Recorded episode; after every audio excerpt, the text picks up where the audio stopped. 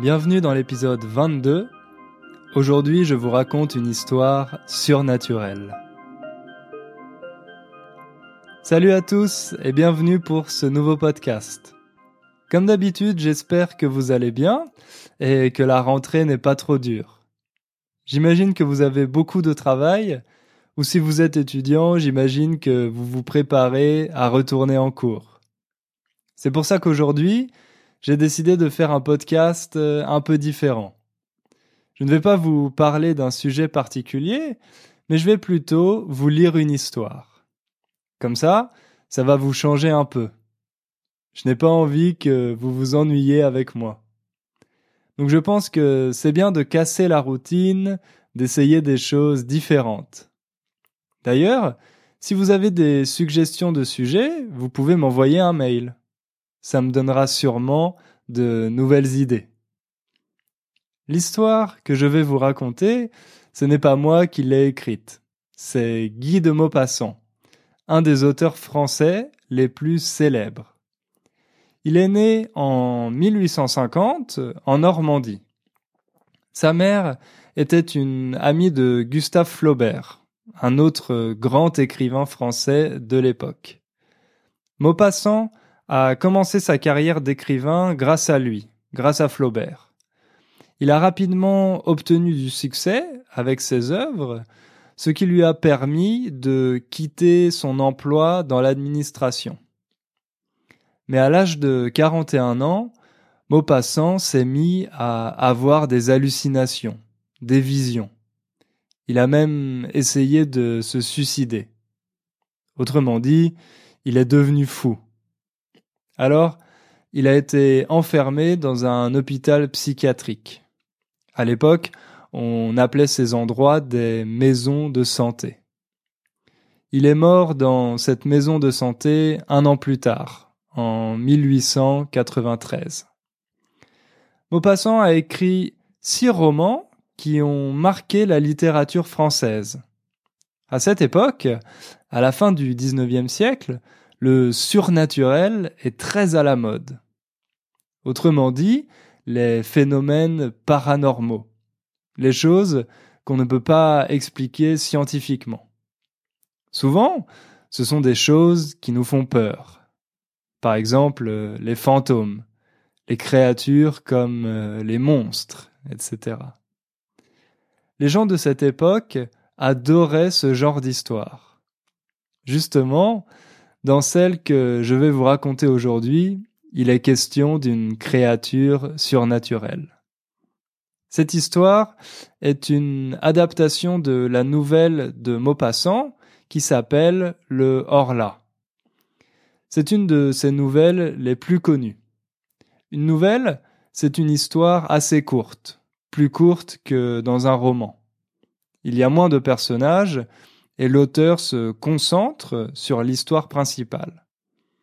Comme euh, cette nouvelle date de 1887, il y a beaucoup de mots qu'on n'utilise plus vraiment maintenant ça serait peut-être un peu difficile pour vous de comprendre le texte original, donc je l'ai réécrit de façon simplifiée et avec des mots plus modernes.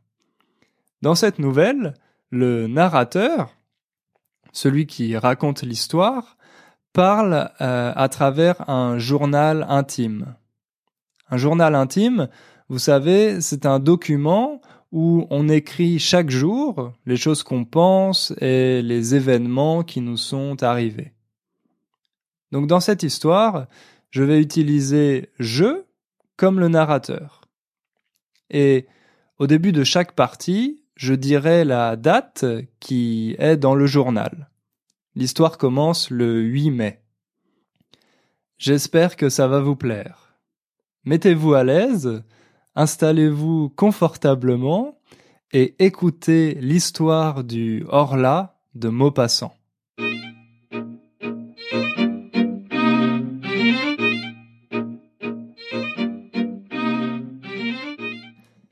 Quelle journée magnifique.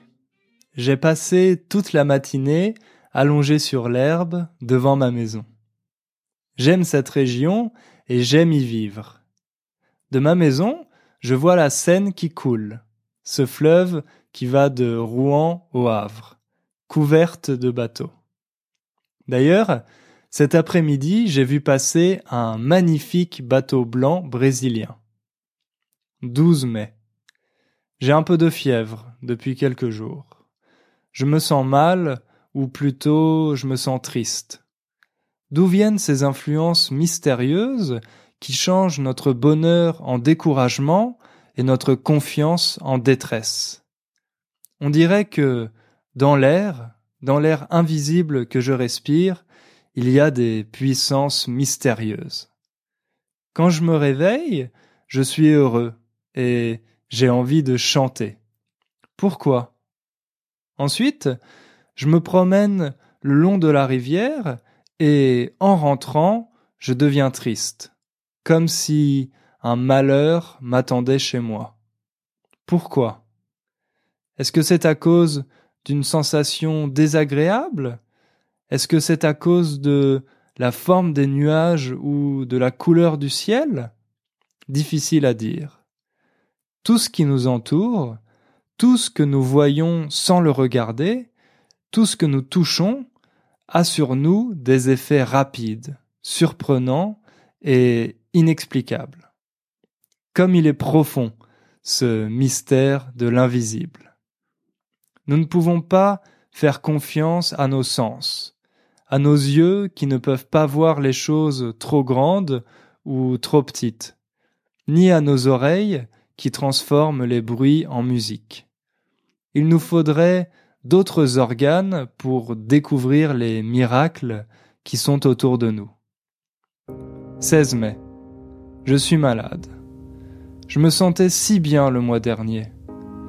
J'ai de la fièvre, une fièvre horrible qui fait souffrir mon âme autant que mon corps. J'ai toujours la sensation d'un danger qui me menace, la peur d'un malheur ou de la mort qui approche.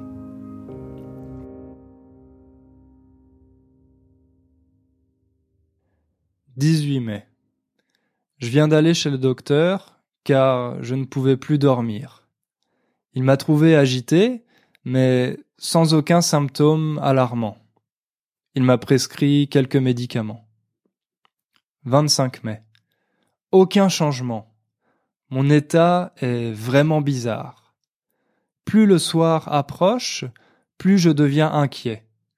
Comme si la nuit cachait pour moi une menace terrible. Je dîne vite, puis j'essaie de lire, mais je ne comprends pas les mots. Je ne vois pas bien les lettres. Je marche alors dans mon salon de long en large avec la peur du sommeil et la peur du lit. Vers dix heures, je monte dans ma chambre. Dès que j'entre, je ferme la porte à clé. J'ai peur. De quoi? Avant, je n'avais peur de rien. J'ouvre mes armoires, je regarde sous mon lit, j'écoute, j'écoute. Quoi? Puis je me couche et j'attends le sommeil? Je l'attends, mais j'ai peur qu'il arrive. Mon cœur bat et mes jambes tremblent, jusqu'au moment où, soudainement, je m'endors. Quand je m'endors, c'est comme si je me noyais, comme si je tombais dans l'eau sans pouvoir nager. Je dors, longtemps, deux ou trois heures, puis je fais un rêve, non, un cauchemar. Je sens bien que je suis couché et que je dors. Je le sens et je le sais. Et je sens aussi que quelqu'un s'approche de moi, me regarde, me touche, monte sur mon lit, me prend le cou entre ses mains et serre, serre de toute sa force pour m'étrangler. Moi, j'essaye de le repousser, mais je suis comme paralysé. Je veux crier, je ne peux pas. Je veux bouger, je ne peux pas. Malgré tous mes efforts, je ne peux rien faire et soudain, je me réveille, horrifié, couvert de sueur. J'allume la lumière, je suis seul. Après cette crise, qui recommence toutes les nuits, je dors enfin avec calme jusqu'au matin. 2 juin. Mon état s'est encore aggravé. Mais qu'est-ce que j'ai? Les médicaments ne marchent pas. Pour me fatiguer, j'ai décidé d'aller faire un tour dans la forêt. Je pensais que ça me ferait du bien. Je marchais dans la forêt quand soudain je me suis mis à avoir très peur. Alors j'ai commencé à marcher plus vite. J'avais peur d'être tout seul dans la forêt. J'avais l'impression d'être suivi, que quelqu'un marchait derrière moi, tout près de moi.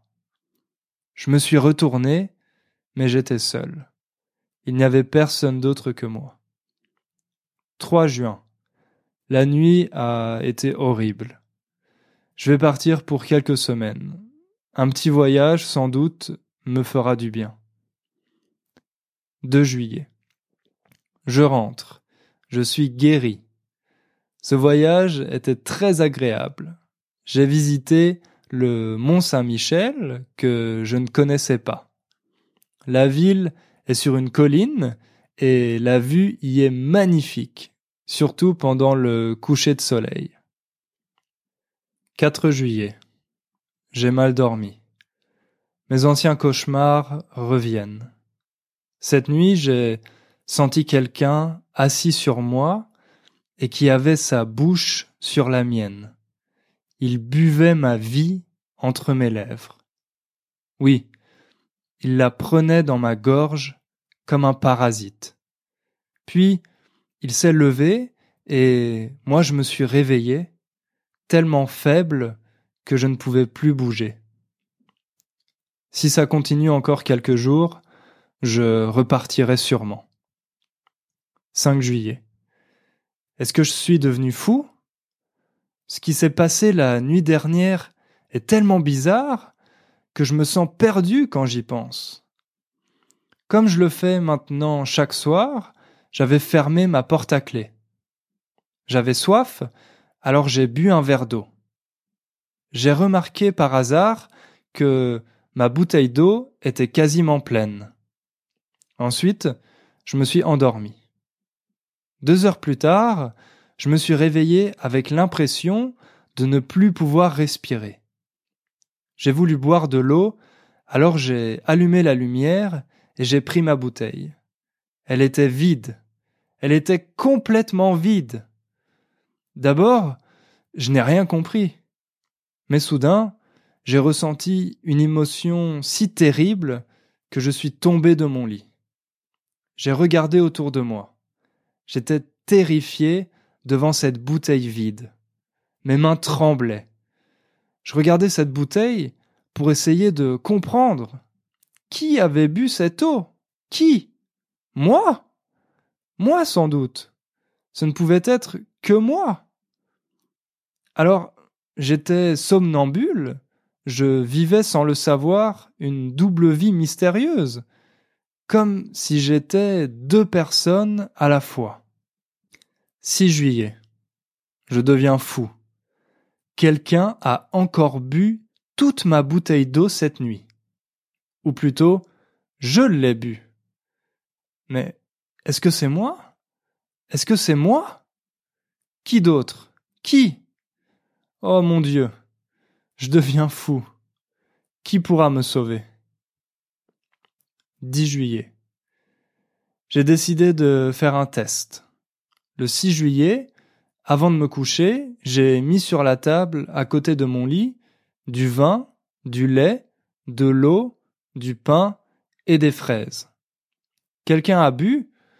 J'ai bu toute l'eau et un peu de lait on n'a touché ni au vin, ni au pain, ni aux fraises.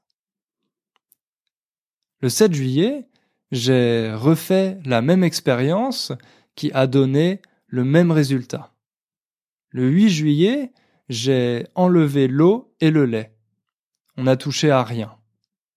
Enfin, le 9 juillet, j'ai remis sur ma table seulement l'eau et le lait, en fermant bien les bouteilles. Quand je me suis réveillé, on avait bu toute l'eau. On avait bu tout le lait. Je vais partir tout à l'heure pour Paris. 12 juillet, Paris. Je pense que j'avais perdu la tête ces derniers temps. J'ai dû être victime de mon imagination énervée, à moins que je ne sois vraiment somnambule.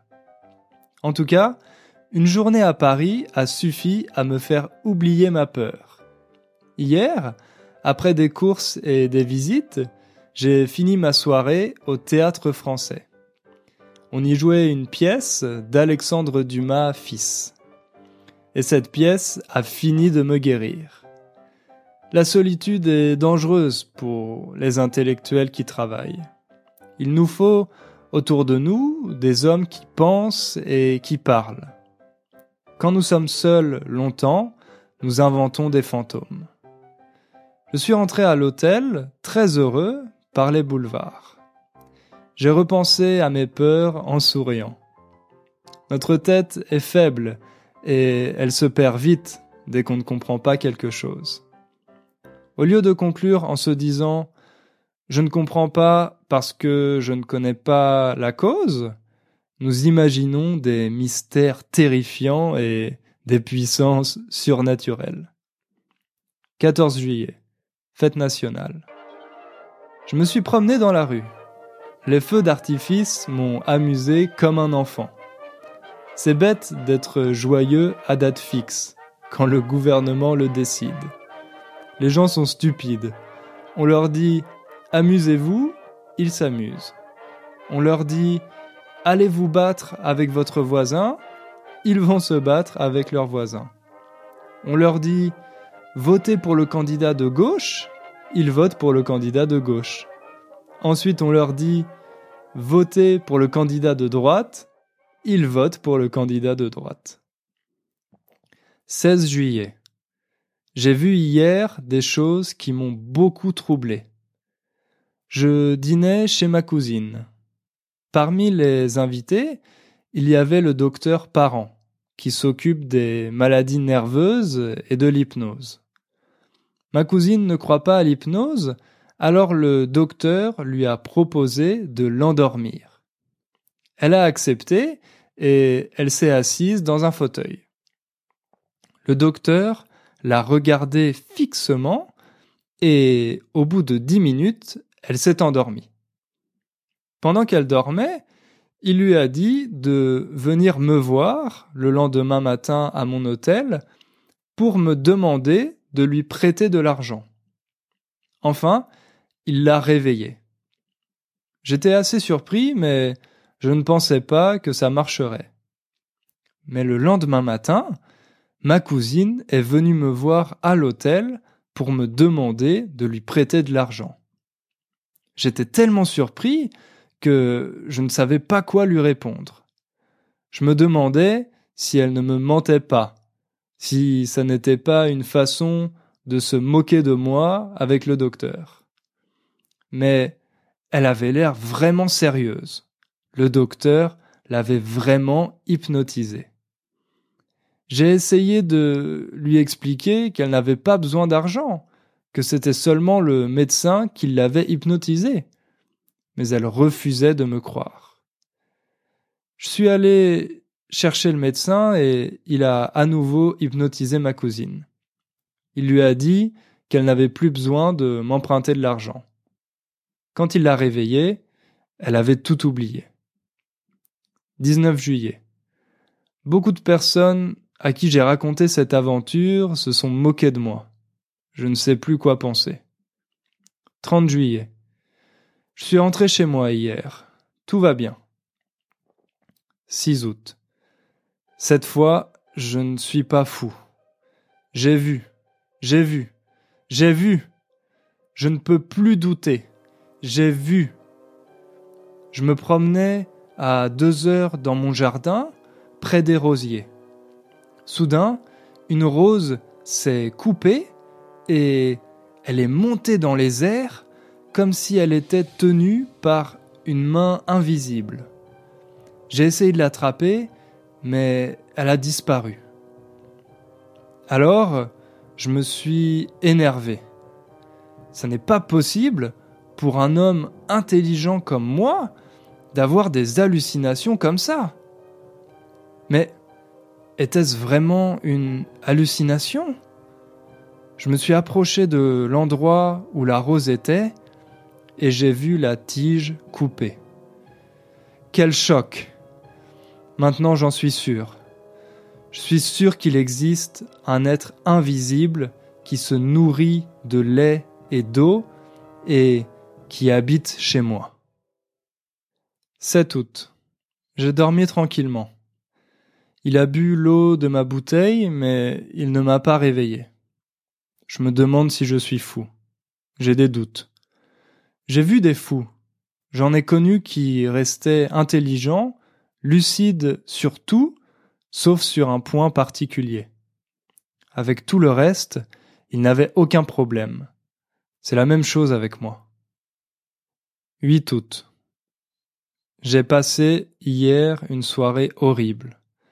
Il ne se montre plus, mais je le sens près de moi. Il me regarde en se cachant. Je sens sa présence invisible et permanente. Mais j'ai réussi à dormir. 9 août. Rien, mais j'ai peur. 10 août. Rien. Que va-t-il se passer demain? 11 août. Toujours rien.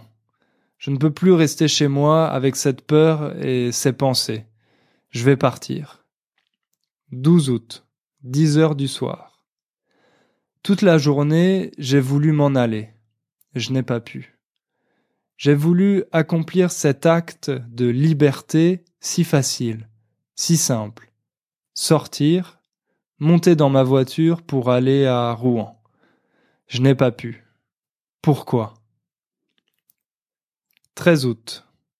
Quand on est atteint par certaines maladies, on perd toute notre force.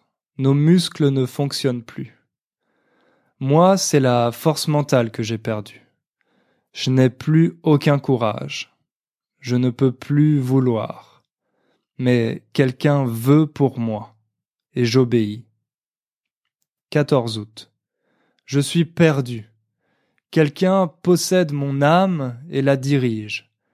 Quelqu'un ordonne tous mes actes, tous mes mouvements, toutes mes pensées. Je ne suis plus rien en moi, seulement un spectateur esclave et terrifié de toutes les choses que je fais. Je désire sortir, je ne peux pas. Il ne veut pas. Et je reste, tremblant dans le fauteuil où il me tient assis. Puis, tout d'un coup, il faut, il faut, il faut que j'aille au fond de mon jardin cueillir des fraises et les manger. Et j'y vais. Je cueille des fraises et je les mange. Oh, quelle souffrance, quelle torture, quelle horreur. 15 août. Voilà. Je comprends ce que ressentait ma cousine quand le docteur l'a hypnotisée une autre volonté la contrôlait, la dominait. Mais qui est celui qui me contrôle, moi? Quel est cet invisible, cette créature d'une race surnaturelle? Donc les invisibles existent. Alors pourquoi ne sont-ils jamais apparus avant? Comme ils le font si clairement avec moi Je n'ai jamais entendu d'histoire comme la mienne avant si je pouvais quitter ma maison, partir. Mais je ne peux pas. 16 août. J'ai pu m'échapper aujourd'hui pendant deux heures, comme un prisonnier qui trouve la porte de sa cellule ouverte par hasard. J'ai senti que j'étais libre tout à coup et qu'il était loin. Je suis allé à Rouen, puis à la bibliothèque, où j'ai emprunté un livre du docteur Hermann Erestos sur les habitants inconnus du monde antique et moderne. Ensuite, j'ai voulu prendre le train pour aller à Paris, mais une force intérieure m'a ordonné de rentrer à la maison. Il m'avait retrouvé et repris. 17 août.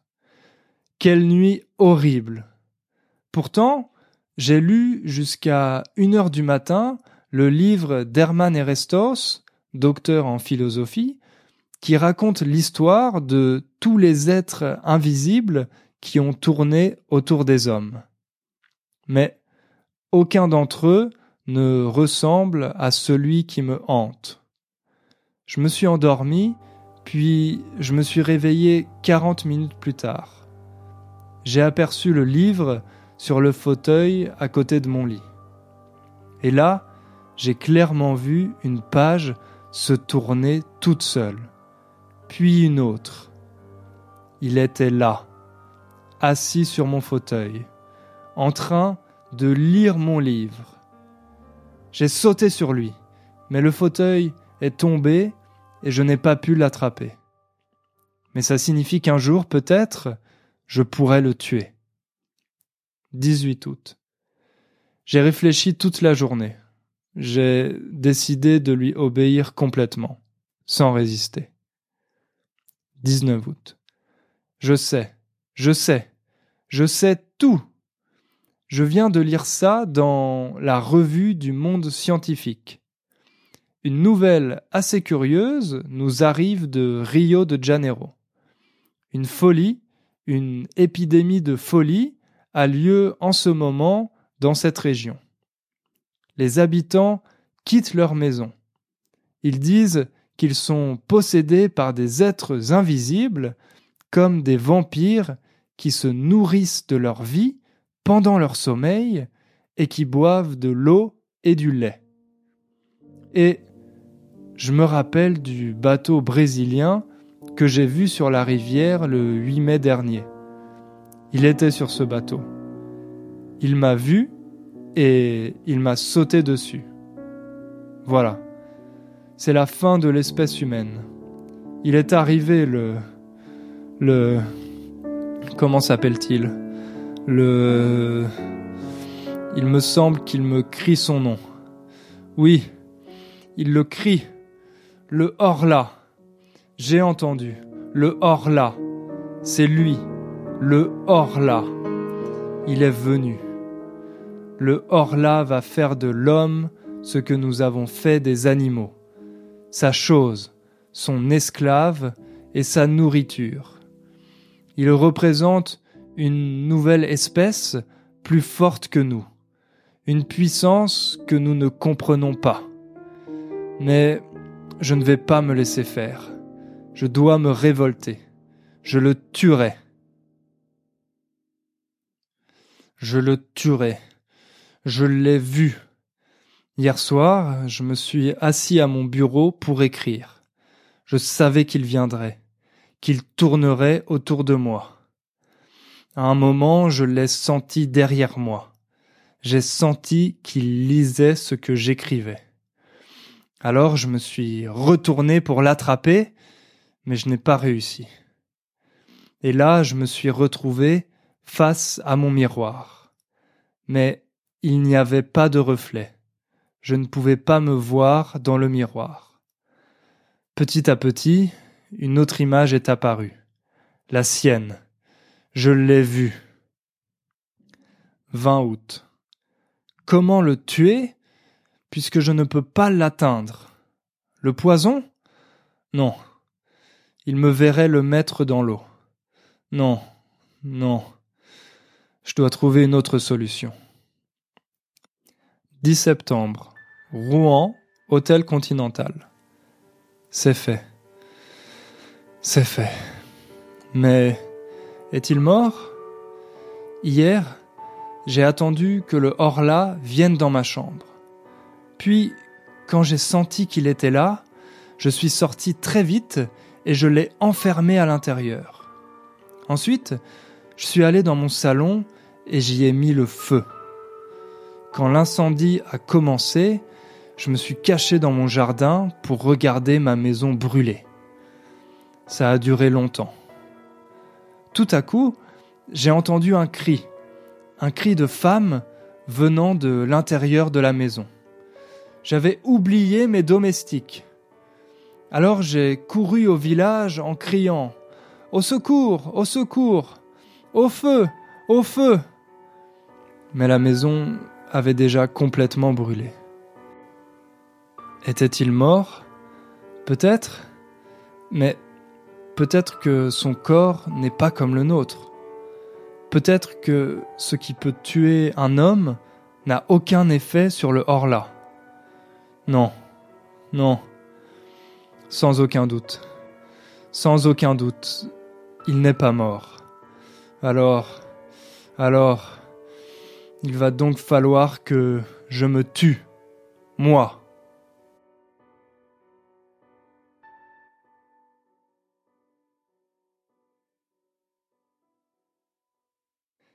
Ainsi se finit l'histoire du Horla de Maupassant. J'espère que ça vous a plu et que peut-être ça vous a donné envie de lire d'autres nouvelles de Maupassant. Vous pouvez les trouver gratuitement sur Internet. C'est très facile. Si vous voulez, vous pouvez m'envoyer un mail et je vous donnerai un site sur lequel vous pouvez trouver les nouvelles de Maupassant. Pour moi, c'était vraiment très amusant de préparer cet épisode pour vous. Si vous aimez ce genre d'histoire, dites-le moi et j'en ferai plus souvent. Si vous voulez m'aider, vous pouvez laisser une évaluation du podcast euh, Inner French sur iTunes. Ça serait très gentil de votre part. En tout cas, merci de m'avoir écouté et à la semaine prochaine pour un nouvel épisode.